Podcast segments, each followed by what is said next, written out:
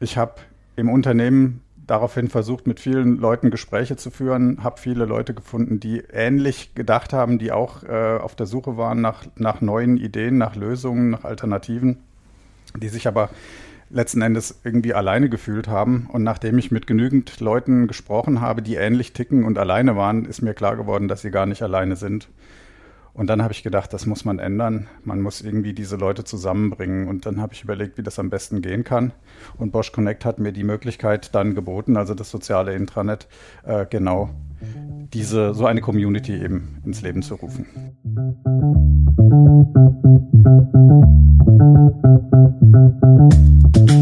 Hallo und herzlich willkommen zu Kluges aus der Mitte, dem Podcast von und mit Sabine und Alexander Kluge. In unserem Podcast treffen wir Menschen, die Veränderungen in Unternehmen angestoßen haben, ohne Auftrag, mit mehr oder weniger Erfolg. Wir sprechen darüber, was es braucht, um mit Initiativen aus der Mitte Neues zu bewirken und wir treffen Menschen, die über Graswurzelinitiativen gemeinsam mit uns nachdenken. Wir interessieren uns für die Entstehung, Entwicklung solcher Bewegungen, schauen auf die Übergänge, auf die Zwischenstufen, auf die Grautöne. Schön, dass ihr dabei seid.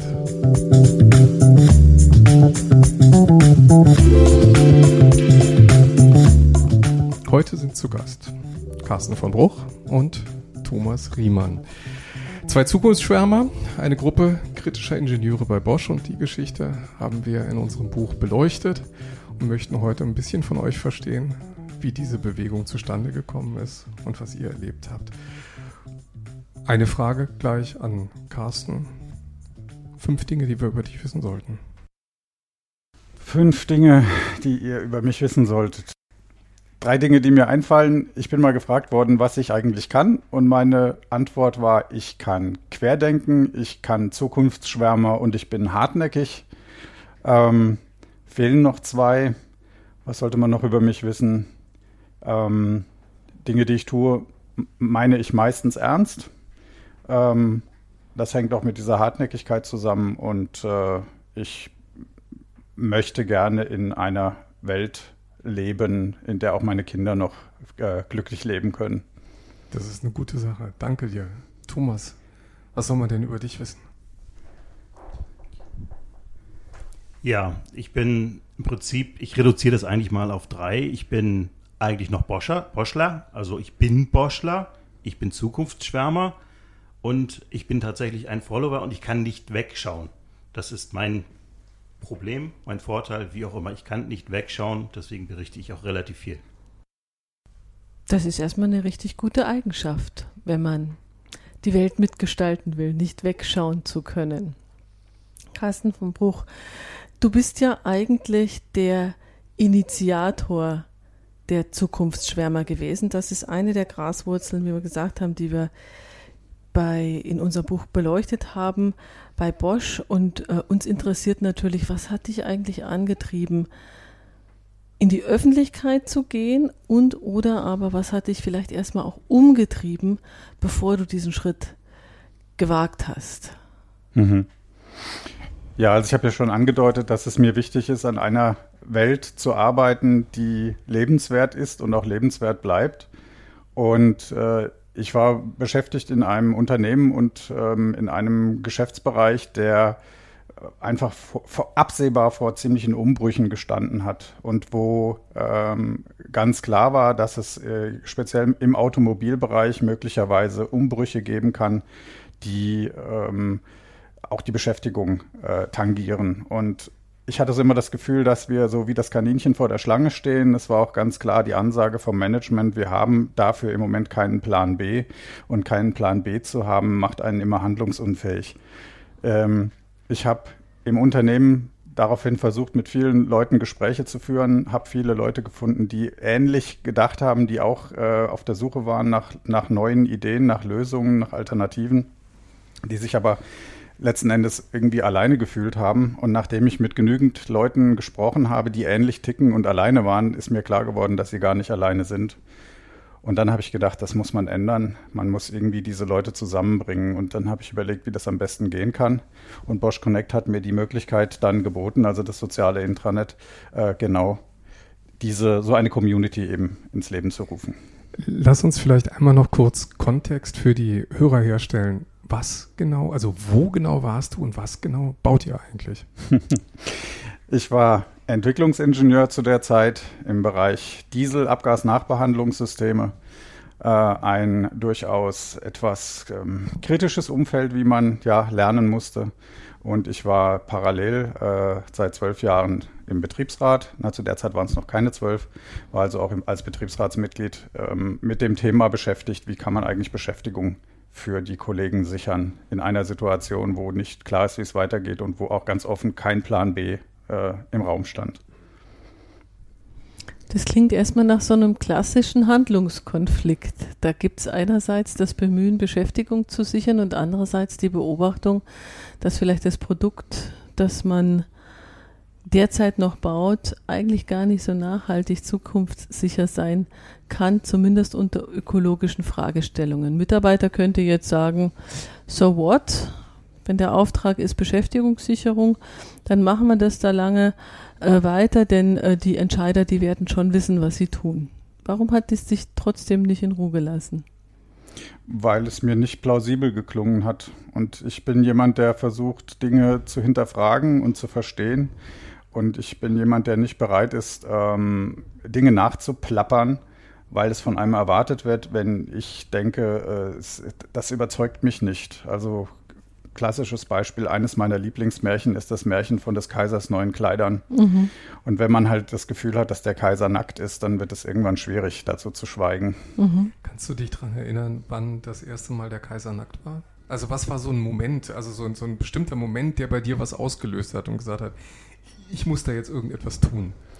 Ich habe viele nackte Kaiser gesehen im Laufe meiner Arbeitskarriere äh, und äh, es wurde immer, immer schwieriger für mich, ähm, das zu, zu hinzunehmen einfach. Und das hat letzten Endes auch dazu geführt, dass ich irgendwann die Entscheidung getroffen habe, ähm, 2006 für das Betriebsratsamt zu kandidieren.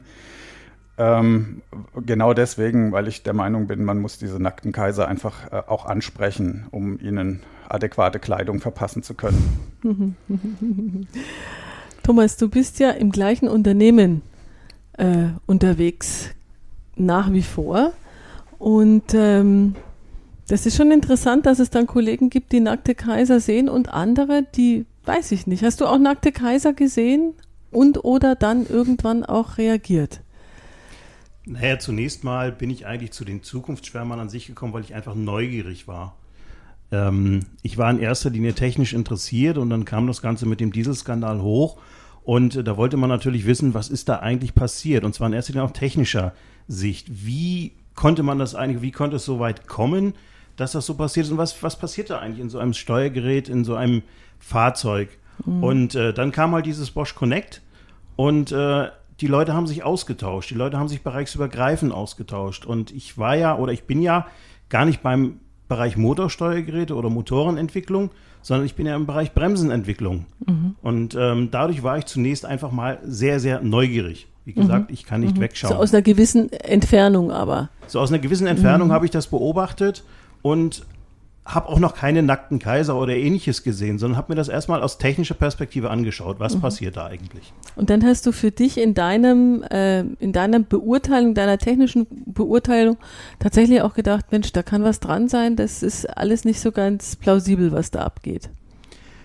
Es haben sich ja auch unheimlich viele Fachleute tatsächlich, also Kollegen dann geäußert, die das alles sehr, sehr plausibel dargestellt haben. Und für mich klang das Ganze dann auch plausibel und deshalb war klar, da ist tatsächlich was dran. Mhm. Und gleichzeitig kam ja auch die Presse, die natürlich immer neugieriger wurde, immer mehr Geschichten erzählt hat. Ich sage jetzt mal einfach Geschichten. Äh, und dadurch musste da irgendwas dran sein. Mhm. Ob das nur alles so war, wie das nur dort genau beschrieben war, das musste man sich dann tatsächlich selber zusammensuchen. Das habe ich dann versucht und dafür war dieses Forum ein super Medium. Mhm. Ja, eigentlich ganz, ganz interessant, dass es dann eigentlich irgendwie doch so rumort und so brodelt und äh, jetzt muss ich mir was ganz Böses sagen. Es gibt da hier so einen Spruch, der heißt, glaube ich, äh, halt dein Gosch und schaff bei Bosch oder wie heißt dieser Spruch? Äh, ich glaube, er heißt Halt dein Gosch, ich schaff beim Bosch. Oder so rum, wie auch immer. Also jedenfalls äh, kann ich mich dran erinnern, gerade in Verbindung mit der Fragestellung, da vielleicht einen Finger in die Wunde zu legen. Das weiß ich nicht, ob das jetzt keine besonders äh, schwäbische Eigenschaft ist. Ähm, die Dinge dann auch zu benennen und auch zu auszurufen, dass der Kaiser nichts anhat. Und jetzt ist die Frage, bist du kein Schwabe? bist du, oder, oder woran liegt es, dass du deine Gosch nicht gehalten hast? Nee, also ich bin wirklich kein Schwabe, ich komme aus Hesse, aber ich glaube, das ist nicht der Grund dafür, dass ich den Mund nicht halten kann. Also die Hesse sind auch nicht besser. ah ja, die sind aber schon ganz okay, manche. Hat sich nur gereimt. Nein, also ich, ich weiß nicht, ähm, ich bin kein Schwabe, ja, aber ich glaube, das ist nicht der entscheidende Punkt. Wir, wir haben jetzt ähm, zweimal, dreimal viel, vieles schon äh, das Wort Connect, ähm, weil du hast es auch gerade erwähnt, Thomas, und, äh, und äh, du vorhin auch.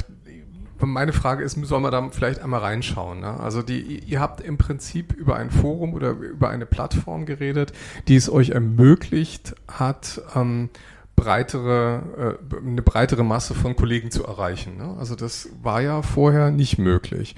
Ähm, wann ging das ungefähr los? Also es gab ein, ein, ein elektronisches Netz, quasi ein Facebook äh, für, für Bosch sozusagen. Ne? Ich weiß gar nicht mehr genau, wann das eingeführt worden ist. Äh, ich glaube, das war schon ein paar Jahre vorher.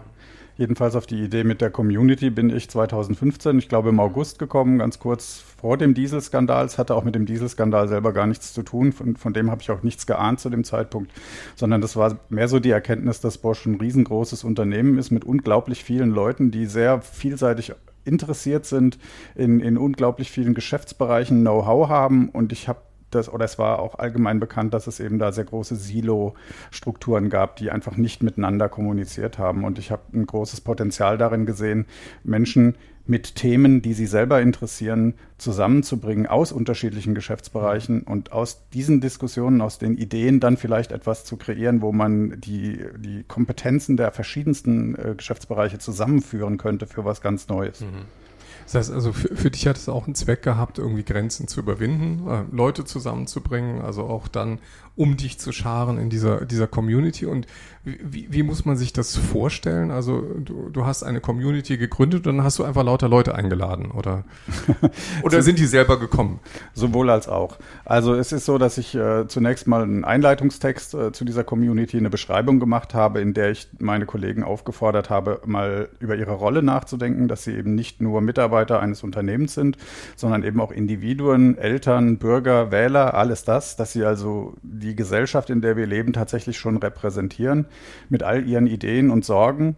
Und äh, ich habe versucht, eine Plattform zu bilden, wo ich gesagt habe, tauscht euch darüber doch aus und setzt die Firmenbrille erstmal ab, über, äh, unterhaltet euch mal darüber, wie ihr euch eine Zukunft wirklich plausibel vorstellt. Und wenn sich da eine Idee rauskristallisiert, dann lasst uns die Bosch-Brille wieder aufsetzen und mal gucken, was kann dieses fantastische Unternehmen eigentlich daraus machen. Also was könnten wir für einen Beitrag wirklich dazu leisten, so auch nach dem Slogan Technik fürs Leben, das einfach auch dann mit Leben zu füllen, mit einem Inhalt. Da, da steckt ja eine ganze Menge Liebe drin, ne? wenn du so sagst, was ja. kann dieses fantastische Unternehmen eigentlich leisten? Und ähm, Thomas, du bist noch an Bord, weil anscheinend da auch äh, noch ganz, ganz viel Liebe für dieses fantastische Unternehmen da ist. Wie geht das zusammen? Da ist auf der einen Seite die Leidenschaft offenkundig für ein Produkt oder tatsächlich auch für ein Unternehmen und auf der anderen Seite aber dieser kritische Geist, der keine Ruhe findet. Wie kriegt man das unter einen Hut? Man kriegt es eigentlich, eigentlich sogar relativ einfach unter, unter einen Hut, weil man hat auf der einen Seite das ganze Technische, mhm. also man versucht tatsächlich das Ganze über den Tellerrand hinauszuschauen, Sachen zu verknüpfen, zu mhm. verbinden. Mhm. Ähm, und auf der anderen Seite gibt es halt dort diese ganzen Vorfälle, ähm, die man versucht einzuordnen, die man versucht zu verstehen, zu berichten und so weiter. Ähm, das hat aber an sich nichts mit der Technik selber zu tun. Also vielleicht ein kleines bisschen ausgeholt, wie bin ich zu den, Boss, äh, zu den Zukunftsschwärmern überhaupt gekommen? Mhm. Das Ganze, die ganze Plattform wurde eingeführt und man war neugierig. Man guckte, das Unternehmen machte auch Werbung dafür und dann fing man an, ähm, Themen zu folgen, Leuten zu folgen und so weiter. Und so bin ich irgendwann zu den Zukunftsschwärmern gestoßen.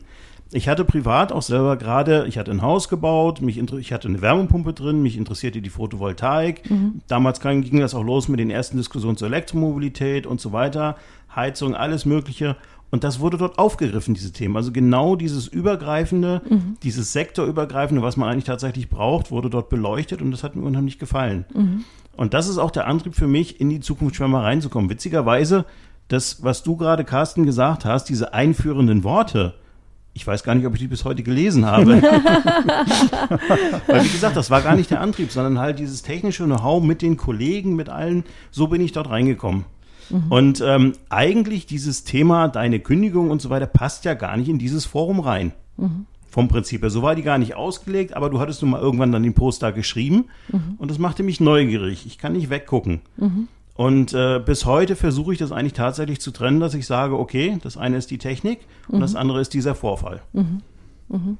Dieser Vorfall, um das vielleicht nochmal, um da nochmal die Schleife zu kriegen, Carsten, ähm, die, die Offenheit, also die Offenheit, äh, sich die Freiheit auch zu nehmen, äh, besprechbar zu machen, dass der Kaiser nichts anhat, äh, kann existenzgefährdend sein. Du bist derjenige, ähm, Graswurzelakteur in unserer Sammlung, der tatsächlich auch in letzter Konsequenz mit seiner Existenz bezahlt hat. Und eigentlich da auch eigentlich schon wieder so ein Stück weit dieser Widerspruch, da gibt es eine große Liebe zum Unternehmen.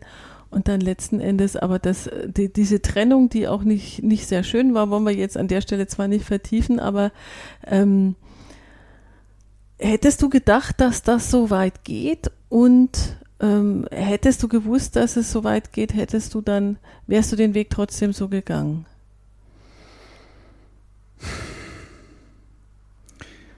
Das ist gar nicht so einfach zu beantworten.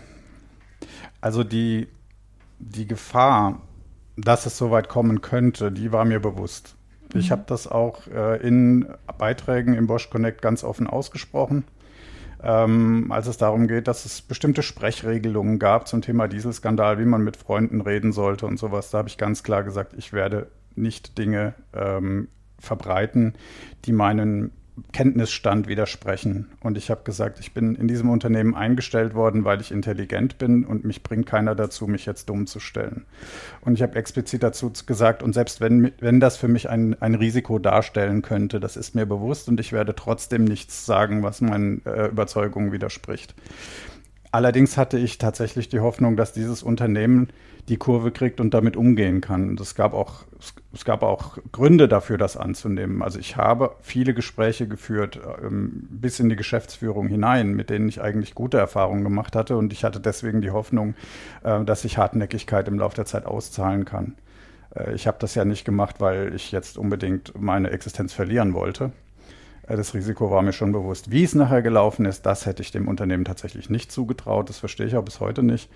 Ähm, aber ich glaube, im Wesentlichen würde ich sogar wieder so machen. Mhm. Ja, das zeugt von einem gewissen Mut. Das ist eigentlich auch eine der Eigenschaften, die wir immer wieder auch äh, in den Gesprächen entdecken. Und äh, wir haben vorher mal nach drei Eigenschaften ge gefragt und ich glaube, das kann man auch für euch beide sagen. Da gehört eine ganze Portion an Mut dazu und ehrlich gesagt auch Gradlinigkeit, um gerade nach so einem Vorfall, wie du ihn erlebt hast, Carsten, sich dann trotzdem, Thomas, wie du es eigentlich tust, zu engagieren. Wir haben vorhin mal äh, im Vorgespräch gesagt, du hast, ähm, es gab einen großen Zeitartikel über die über die Situation von dir, Carsten, und mhm. der Thomas hat vorhin erzählt, dass er diesen Zeitartikel dann bei sich im Büro auch aufgehängt hat. Und wenn ich sag mal, in so einer Situation ist, dann, oder wenn, wenn die, wenn die Thematik schon so angespannt ist und äh, so, so überreizt ist, kann sowas ja eigentlich auch schon zu einem Konflikt führen. Und du hast trotzdem gesagt, ich mache das. Wie, wo, wo, woher kommt die Traute? Vielleicht ist es ein Stück weit Naivität. Also mal, ich greife den Spruch nochmal auf. Halt Gosch, ich schaff beim Bosch. Mhm. Der Spruch geht ja noch weiter. Hättest der Gosch kalte, hätte der Bosch palde. so geht der Spruch ja eigentlich mhm. weiter. Ein Stückchen. Mhm.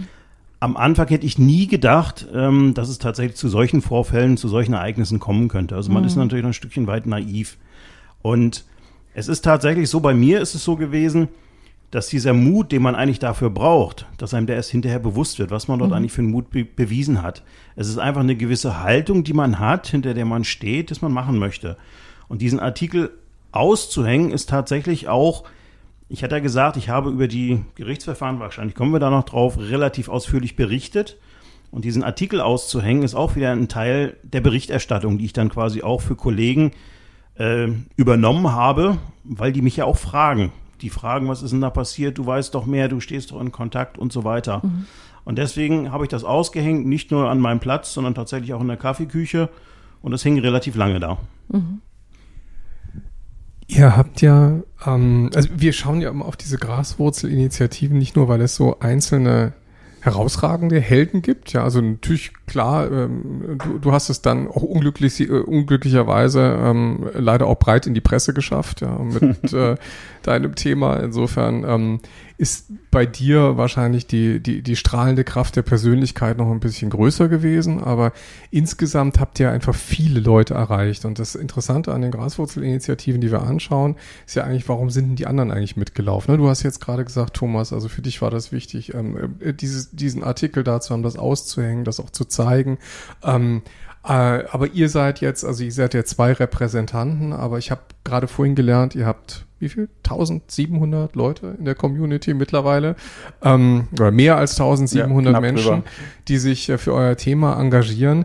Und ähm, mich würde auch mal interessieren, also wo war eigentlich der Moment, wo dann noch mehr dazu kam? Ne? Also wir haben jetzt von dir gehört, diesen, diesen Moment ähm, mit dem Artikel und auch mit deiner Identifikation mit dem Thema, Thomas. Wir wissen, warum du plötzlich den Kaiser nackt gesehen hast. Aber was war eigentlich der nächste Schritt? Also wie kam es eigentlich dazu, dass dann mehr Leute hinterhergelaufen sind?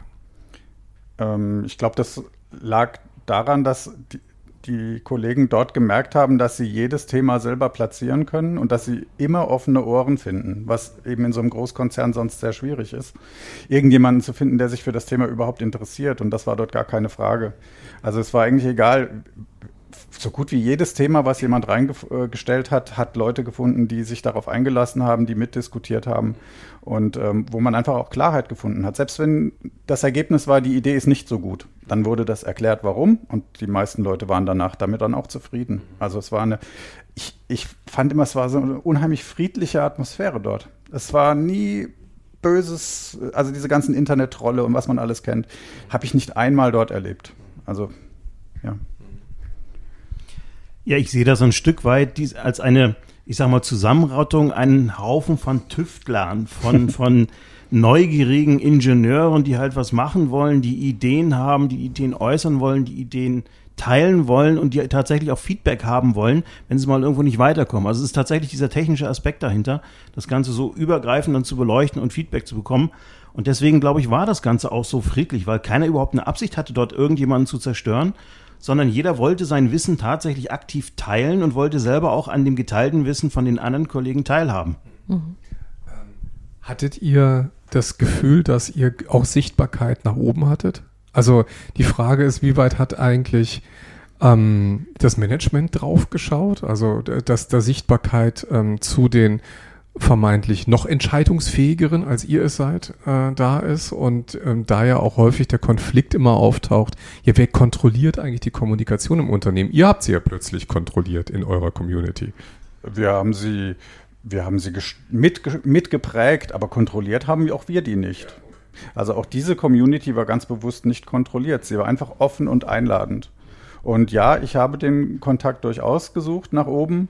Ich bin so zur Halbzeit, denke ich mal, der Zukunftsschwärmer mit einer Idee, die sich dort abgezeichnet hat, äh, tatsächlich auf einen Geschäftsführer zugegangen, mit dem ich später dann auch noch sehr interessanten Austausch hatte, äh, weil ich gemerkt habe, dass es für diese Idee gar keinen Ansprechpartner in dieser Firma gab. Und diese Erkenntnis ist auch in der Geschäftsführung plötzlich gereift, dass viele Ideen gar keine Andockmöglichkeiten haben. Und dann gab es auf Geschäftsführungsebene tatsächlich äh, Initiativen in diese Richtung.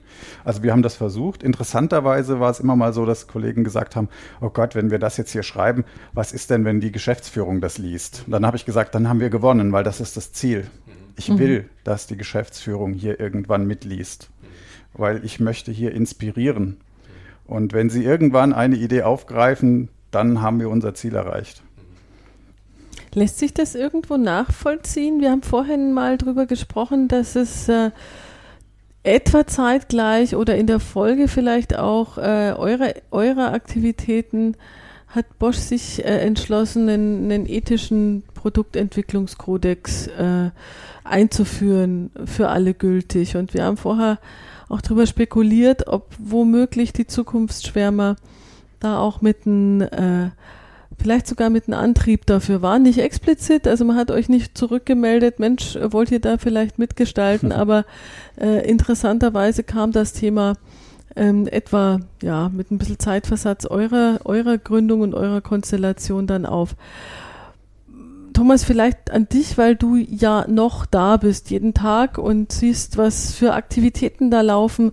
Würdest du sagen, die Zukunftsschwärmer haben Fußspuren hinterlassen oder haben etwas hinterlassen, hinterlassen etwas, verändern das Unternehmen? Die Zukunftsschwärmer an sich haben auf jeden Fall etwas hinterlassen. Ich würde sagen, man muss das sogar aufteilen.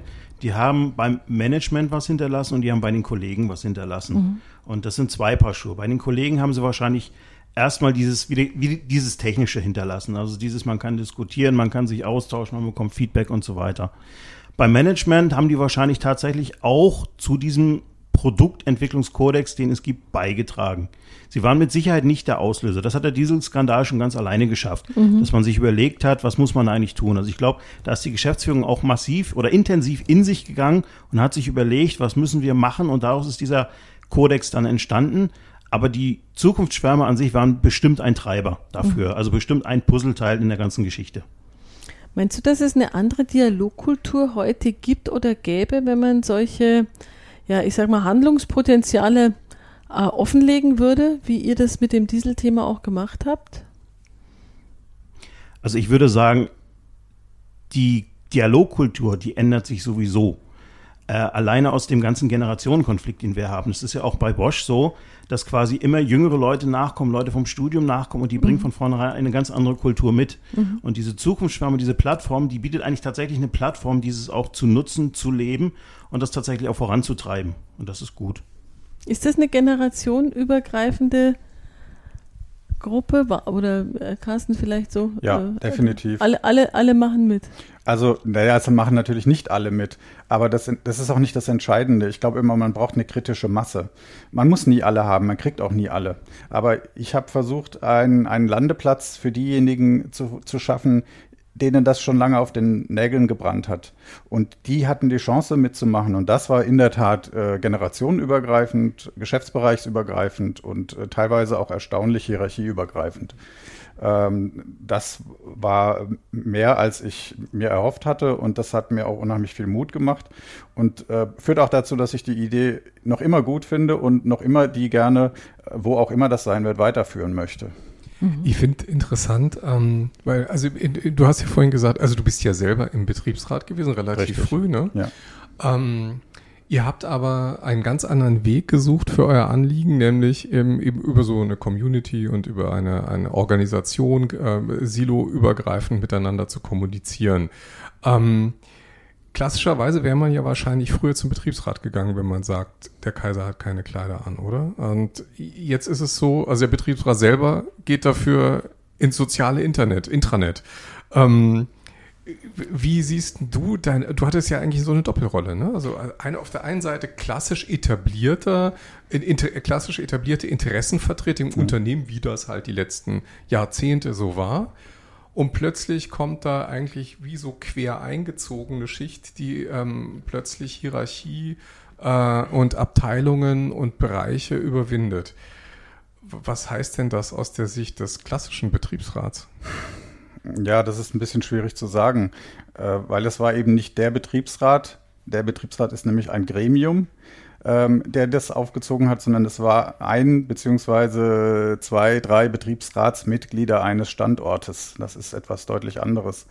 Und äh, diese Erwartungshaltung, mit, mit solchen Fragestellungen auf den Betriebsrat zuzugehen, ist leider eben gerade nicht verbreitet. Ich habe die Erfahrung gemacht, gerade wenn ich in Zentralabteilungen mit Leuten gesprochen habe, ähm, dass die, wenn ich dann, sie mich dann gefragt haben, was meine Motivation ist und wo, was mein Auftrag ist und so, wenn ich dann gesagt habe, ich bin Betriebsratsmitglied an einem Standort, ich mache mir Gedanken über die Zukunft und ich wollte mich mal austauschen, was denn in diesem Unternehmen schon gedacht wird, dann äh, habe ich riesengroße Augen auf einmal gesehen und die konnten das gar nicht fassen, was dass ein Betriebsratsmitglied sich um solche Themen kümmert. Und das finde ich sehr schade. Und weil, weil ich auch der Meinung bin, dass gerade die Arbeitnehmervertretungen ja die sind, die diese Lehmschicht durchbohren können sie sind ja nicht weisungsgebunden. Das wissen nur oder nehmen viele leider nicht wahr. Lehmschicht? Finde ich ein schönes Stichwort. Ähm, wenn wir über Veränderungsprozesse in Organisationen reden, dann haben wir ganz häufig Situationen, in denen wir Menschen wie euch finden, die Unternehmen lieben, was ihr vorhin ja. schon gesagt habt, die ja. für das Produkt stehen, die aber ähm, etwas verändern wollen, um die Organisation voranzubringen. Dann haben wir relativ häufig auch die Situation, dass wir auf ähm, einen Vorstand oder einen Geschäftsführer stoßen, der auch unbedingt was verändern mhm. will. Und dazwischen schimpfen dann alle auf die Lehmschicht, also auf die, die eben Beharrungsvermögen haben. Jetzt hast du aber vorhin gesagt, eigentlich seid ihr über alle Hierarchien, ähm, über Altersgrenzen hinweg eigentlich eine relativ breite Masse von, von Leuten gewesen, die, ähm, wo, wo, man eigentlich gar nicht das Gefühl hat, da sei eine Lebensschicht. Ist das ja. so? Also, ja. Also würde ich, würd ich so sagen, innerhalb der, der Zukunftsschwärmer bei den Leuten, die sich dafür begeistern konnten, gab es keine Lebensschicht. Ne. Aber es gab Vertreter aus allen Hierarchieebenen. Äh, vielen Hierarchieebenen, ja. nicht allen. Wir sagen ja manchmal Graswurzelinitiativen, also sagen wir immer Graswurzelinitiativen brauchen ab irgendeinem Punkt, wir nennen das Licht von oben, nämlich einen, einen Sponsor, einen Paten, jemanden, der die äh, Aktivitäten auch schützt und der sozusagen auch von Entscheiderseite aus nachweist, dass die Aktivitäten auch wichtig und relevant für das Unternehmen sind. Im Sinne äh, ja hardcore, betriebswirtschaftlich, nachhaltig für den Fortbestand der Organisation. Habt ihr eigentlich irgendwann mal so einen guten Geist auch gefunden in der Organisation, der euch zur Seite stand und der das geschätzt hat, was ihr macht und euch auch vielleicht geschützt hat? Ja. Geschätzt und geschützt? Ja, habe ich. Und zwar äh, ungefähr ein, etwas mehr als ein Vierteljahr vor dem Ende meiner oder zumindest vorübergehenden Ende meiner Bosch-Karriere mhm. ist es mir tatsächlich gelungen, ein sehr intensives und offenes Gespräch mit einem aufgeschlossenen Geschäftsführer zu führen, äh, der das sehr wohl geschätzt hat, sich mhm. zumindest so geäußert hat und auch äh, versucht hat, mir im Unternehmen Aufgaben zu ermöglichen, neue mhm. Aufgaben. Da war einiges im Gange. Mhm. Ähm, und dann kam aber leider dieser Querschuss, äh, der die Sache dann mhm. vorübergehend beendet hat. Mhm. Deswegen weiß ich nicht, was hätt, daraus hätte werden können. Das mhm. ist sehr schade. Das hätte ich mhm. gerne noch ausprobiert. Mhm. Hat denn die Gruppe heute, und du bist ja noch dabei, Thomas, hat die Gruppe heute jemanden, der der Graswurzellicht von oben gibt? Also habt ihr Aufmerksamkeit? Gibt es da jemanden, der ein Sponsor ist aus deiner Sicht? Also momentan würde ich sagen, wir haben zwar Aufmerksamkeit, aber nicht für diese technischen Themen, sondern tatsächlich dann halt für die Themen über deinen Gerichtsverfahren und so weiter. Das ist die momentane Aufmerksamkeit, die wir haben. Schade, ja. Das ist eigentlich wirklich schade. Gibt es denn inzwischen andere Gruppen, die sich in der Organisation dieses Themas nochmal annehmen, vielleicht auch wirklich dann mit eher nochmal dem technischen Fokus, also die den Finger in die Wunde legen, vielleicht sogar eine Gruppe, die sich ermutigt gefühlt hat von den Zukunftsschwärmen. Also übernimmt irgendjemand sozusagen diese Mission im Augenblick? Übernehmen würde ich jetzt so nicht sagen, weil es haben sich parallel dazu viele, viele andere Gruppen gebildet, mhm. die eigene Interessen hatten. Also es mhm. waren zum Beispiel einfach die Elektromobilitätsfahrer. Mhm. Ähm, es gibt eine Wasserstoff-Community, es gibt auch eine Flug-Community, es gibt auch viele private Communities, ähm, die sich dort austauschen und die sind parallel entstanden. Und die übernehmen jetzt natürlich auch einen Teil mhm. des Ganzen, wahrscheinlich sogar ohne es selber zu wissen, sondern die mhm. treiben ihren Teil voran. Und dadurch, dass bei den Zukunftsschwärmern momentan diesbezüglich recht wenig passiert, überholen die die natürlich. Mhm. Mhm. Aber mit, mit Wirkung, würdest du sagen? Mit Wirkung in der Organisation oder zu sagen, das ist einfach ein, ein netter Plausch oder ist das etwas, was die Organisation an irgendeiner Stelle auch weiterbringt? Ich weiß es nicht genau, wie groß die Wirkung tatsächlich ist. Also ich weiß, das Management hat inzwischen begriffen, man muss da tatsächlich hingucken und da mhm. entstehen wirklich tatsächlich gute Ideen. Inwieweit das jetzt tatsächlich schon nachhaltig ist, kann ich so nicht sagen.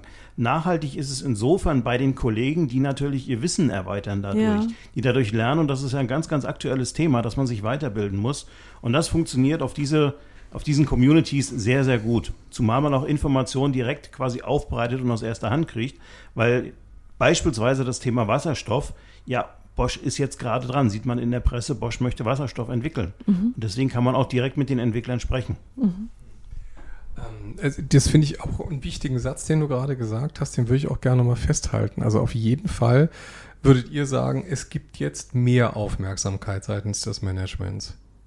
Also Vielleicht nicht mhm. jetzt äh, für die Zukunftsschwärmer, weil die eben, wie gesagt, jetzt. Aber so generell für eine für diese Bewegung Fragestellungen, Mitte, die ihr ähm, aufgeworfen ja. habt. Also was auf mhm. jeden Fall ähm, inzwischen passiert ist, und da will ich jetzt gar nicht sagen, warum, aber was man auf jeden Fall sieht, ist, dass äh, die Mitarbeiter inzwischen deutlich selbstbewusster mhm. eigene Erwartungshaltungen formulieren, dass dann eben ganz offen gesagt wird, warum zum Kuckuck steigen wir in diese Technologie nicht endlich ein? Warum nutzen wir diese Chancen nicht? Warum positionieren wir uns nicht äh, selbstbewusster am Markt? Äh, also alle diese Dinge werden inzwischen sehr deutlich und konstruktiv ausgesprochen. Das ist sicher unbequem für viele, ähm, aber das ist, glaube ich, nicht mehr aufzuhalten. Und das halte ich für eine sehr gute Entwicklung. Und es, inzwischen passieren halt auch Sachen, die vorher nie diskutiert wurden. Hättest du es heute leichter? Da ich nicht genau weiß, wer letzten Endes der Initiator für diese Geschichte war, mit der das geändert hat, kann ich das nicht sagen. Äh, ich weiß nicht, ob ich es leichter hätte. Aber wenn ich die Chance hätte, würde ich noch mal, ich würde Anlauf nehmen. Wir schauen ja aus verschiedenen Perspektiven auf dieses Thema und eine Perspektive ist natürlich auch die, Leute, die heute anfangen und sagen, ich habe ein Anliegen, ein berechtigtes. Anliegen in diesem Unternehmen, ich möchte dieses Unternehmen auch ein Stückchen weiterbringen und ich sehe auch etwas, was vielleicht alle anderen noch nicht sehen. Mhm. Deshalb baue ich eine Community, wie du das getan hast, und hole halt kritische Ingenieure zusammen oder, oder wen auch immer. Die Frage ist, was würdest du denen denn mitgeben? Also wenn wir heute einen, einen, Leser und Zuhörer haben, die selber in so einer Situation sind, was sind denn so Learnings äh, von euch, die man ähm, jemand mitgeben will, der ja Follower sucht, der sein Thema durchbringen will? Also ich würde erstmal versuchen, mir klar zu werden, was will ich wirklich, wofür stehe ich und was sind die Punkte, ähm, an denen ich auch nicht vorhabe, mich zu verbiegen, beziehungsweise für die ich brenne. Und dann würde ich versuchen, erstmal unauffällig äh, Gespräche zu suchen mit Menschen, die für diese Themen schon verantwortlich sind in den Unternehmen und zu gucken, wie die ticken, ob man die gleich als äh, Unterstützer kriegen kann, beziehungsweise ob die sich freuen, Unterstützung zu bekommen. Das ist ja auch äh, oft so, dass Leute schon auf der richtigen Position sitzen, aber sich wirkungslos fühlen. Und ähm, also da schon mal Allianzen zu schmieden und ein bisschen abzuchecken, ob dieses Thema überhaupt ähm, Resonanz hat. Wenn ja, und dann würde ich versuchen, äh, möglichst schnell so eine, äh, so eine Sache zu einer Größe zu bringen, wo sie nicht mehr übersehen werden kann. Und man sollte sich halt schon äh, auch über die Risiken Gedanken machen und gucken, wie man sich da absichern kann. Eine Absicherung ist natürlich, wenn man es frühzeitig schafft, Licht von oben zu bekommen. Äh, wenn man das nicht bekommt, muss man halt, ja, man muss mutig sein, man muss wissen, was man will, man, muss auch, man darf aber auch das Risiko einfach nicht übersehen. Das muss ich ganz klar so sagen. Es kann sein, dass es irgendwann mhm. rappelt und man nicht mehr weiß, wo oben und unten ist. Das Risiko besteht leider. Thomas, aus deiner Sicht? Aus meiner Sicht nehme ich die Hinweise erstmal ganz gerne an, weil ich stehe momentan tatsächlich vor der Situation. Ich bin jetzt quasi so ein, wie hast du es genannt, Stiefvater der Zukunftssperma geworden. Adoptiv. Oder Adoptivvater. Das heißt, ich habe diese Community jetzt momentan so ein klein wenig geerbt. Und ich hatte ja vorher schon gesagt, ich war eigentlich in erster Linie technisch daran interessiert. Das heißt, mhm. ich war ein Mitstreiter. Ich habe versucht zu lernen, Beiträge selber weiterzugeben, aber ich war kein Organisator. Mhm. Und äh, deswegen nehme ich die Hinweise jetzt ganz gerne an. Was ich gerade lerne, ist, ich muss mir tatsächlich überlegen, was will ich eigentlich? Mhm. Will ich eine sehr spezifische Community für ein Thema, was mich selber vielleicht brennend interessiert? Oder möchte ich was Größeres machen und dann vielleicht tatsächlich nur als Moderator auftreten dann? Mhm. Und da muss ich vielleicht in erster Linie Futter ran schaffen, über das die Leute diskutieren können. Und ich würde sagen, gerade zweiteres ist so ein bisschen die Zukunftssperma. Das, ist, das Thema ist viel, viel größer. Mhm. Und ich frage mich tatsächlich gerade, wo kriege ich denn das Futter her, mhm. über das die Leute diskutieren können und wie sortiere ich das dann danach? Ja. ja. Habt ihr, ähm, ich weiß nicht, ob ihr solche Formate ähm, schon ausprobiert habt, aber eigentlich reden wir ja sehr viel momentan über eine virtuelle Zusammenarbeit. Also ja. es gibt diese Community, die heißt Zukunftsschwärmer, da sind 1700 Leute drin, die folgen euren Themen und diskutieren fleißig. Aber gibt es auch andere Formate, über die ihr mal nachgedacht habt? Also, dass ihr euch auch physisch trefft, dass es da vielleicht ja, Ja, du lachst schon, Carsten, ja. ja, ja, klar, klar habe ich darüber nachgedacht. Mhm. Und ich, ich hätte auch schon Vorstellungen gehabt, aber das, ist, das sind alles Sachen, da braucht man dann auch Budget dafür und so. Ähm, wie gesagt, ich bin zur Umsetzung leider nicht mehr gekommen. Ich hätte mir da noch sehr viel vorstellen können. Zum Beispiel war es so, dass es ähm, angedacht war, es, es gibt ähm, ein, eine Zentralstelle, die sich über solche, mit solchen äh, Innovationskampagnen auseinandersetzt. Die sind teilweise initiiert von den Geschäftsbereichen, aber es konnten auch Mitarbeiter eigene Ideen dort zu Kampagnen machen. Und man hat dort erkannt, dass man für diese Ideen, die nicht von den Geschäftsbereichen initiiert waren, keine Interessenten gefunden hat, die das bewertet hätten.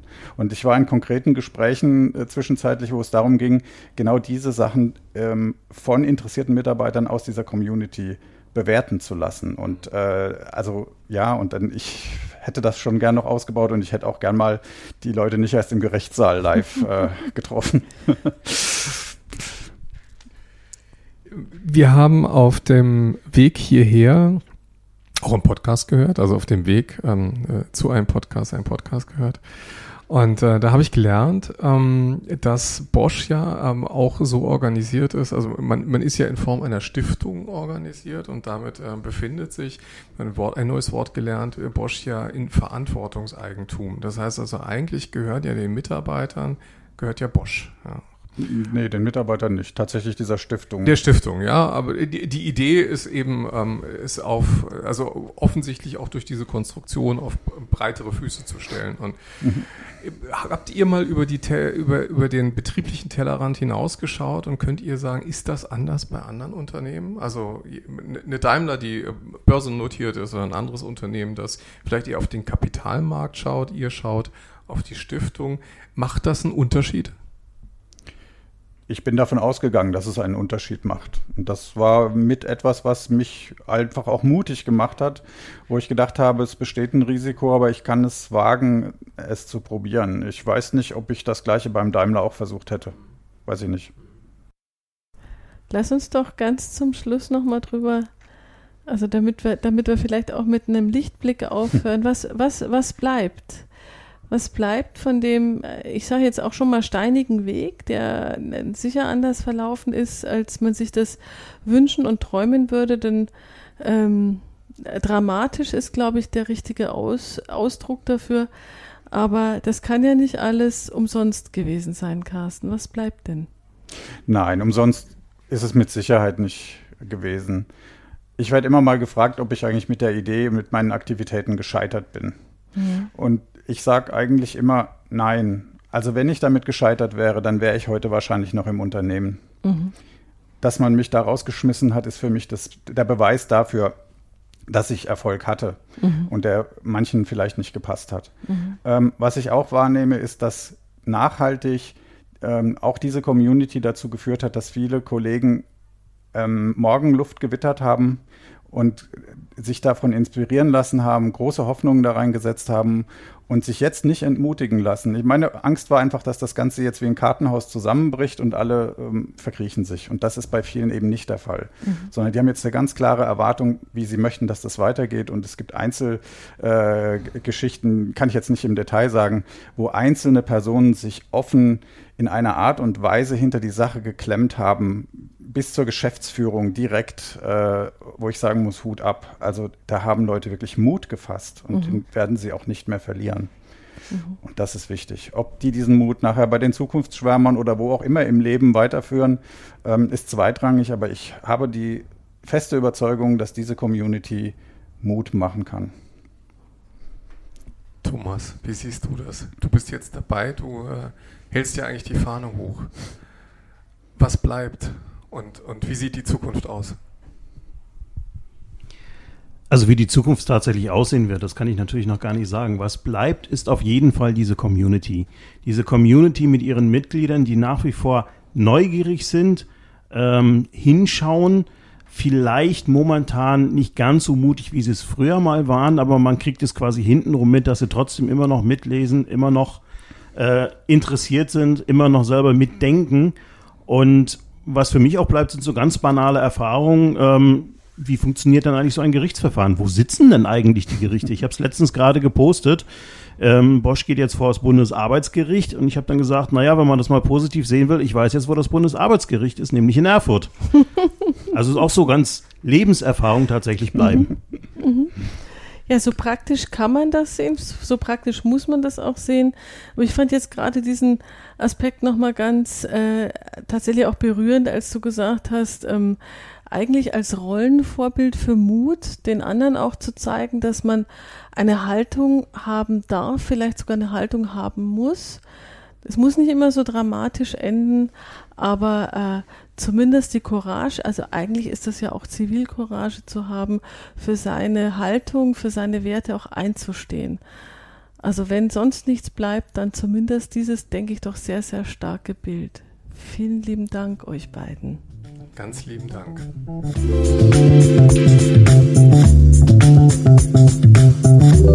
So, ganz herzlichen Dank an unsere Gäste. Ähm, wir haben eine spannende Dreiviertelstunde miteinander zugebracht und gelernt, wie die Zukunftsschwärmer bei Bosch entstanden sind und was daraus äh, geworden ist und werden kann. Schön, liebe Hörer, dass ihr dabei wart. Wir haben eine Bitte an euch. Abonniert unseren Podcast, empfiehlt uns weiter erzählt die Geschichte derjenigen, die Mut zur Veränderung haben und äh, die möchten wir dann auch gerne weiter erzählen. In unserem Buch Graswurzelinitiativen aus Unternehmen beschreiben wir noch viele weitere Phänomene ähm, treffen Gründer solcher Bewegungen, werden noch mehr von den Zukunftsschwärmern und anderen Initiatoren kennenlernen, möchten sie euch vorstellen. Also macht's gut und bleibt uns treu. Wir sehen uns in zwei Wochen wieder, wenn es heißt. Kluges aus der Mitte. Macht's gut, danke.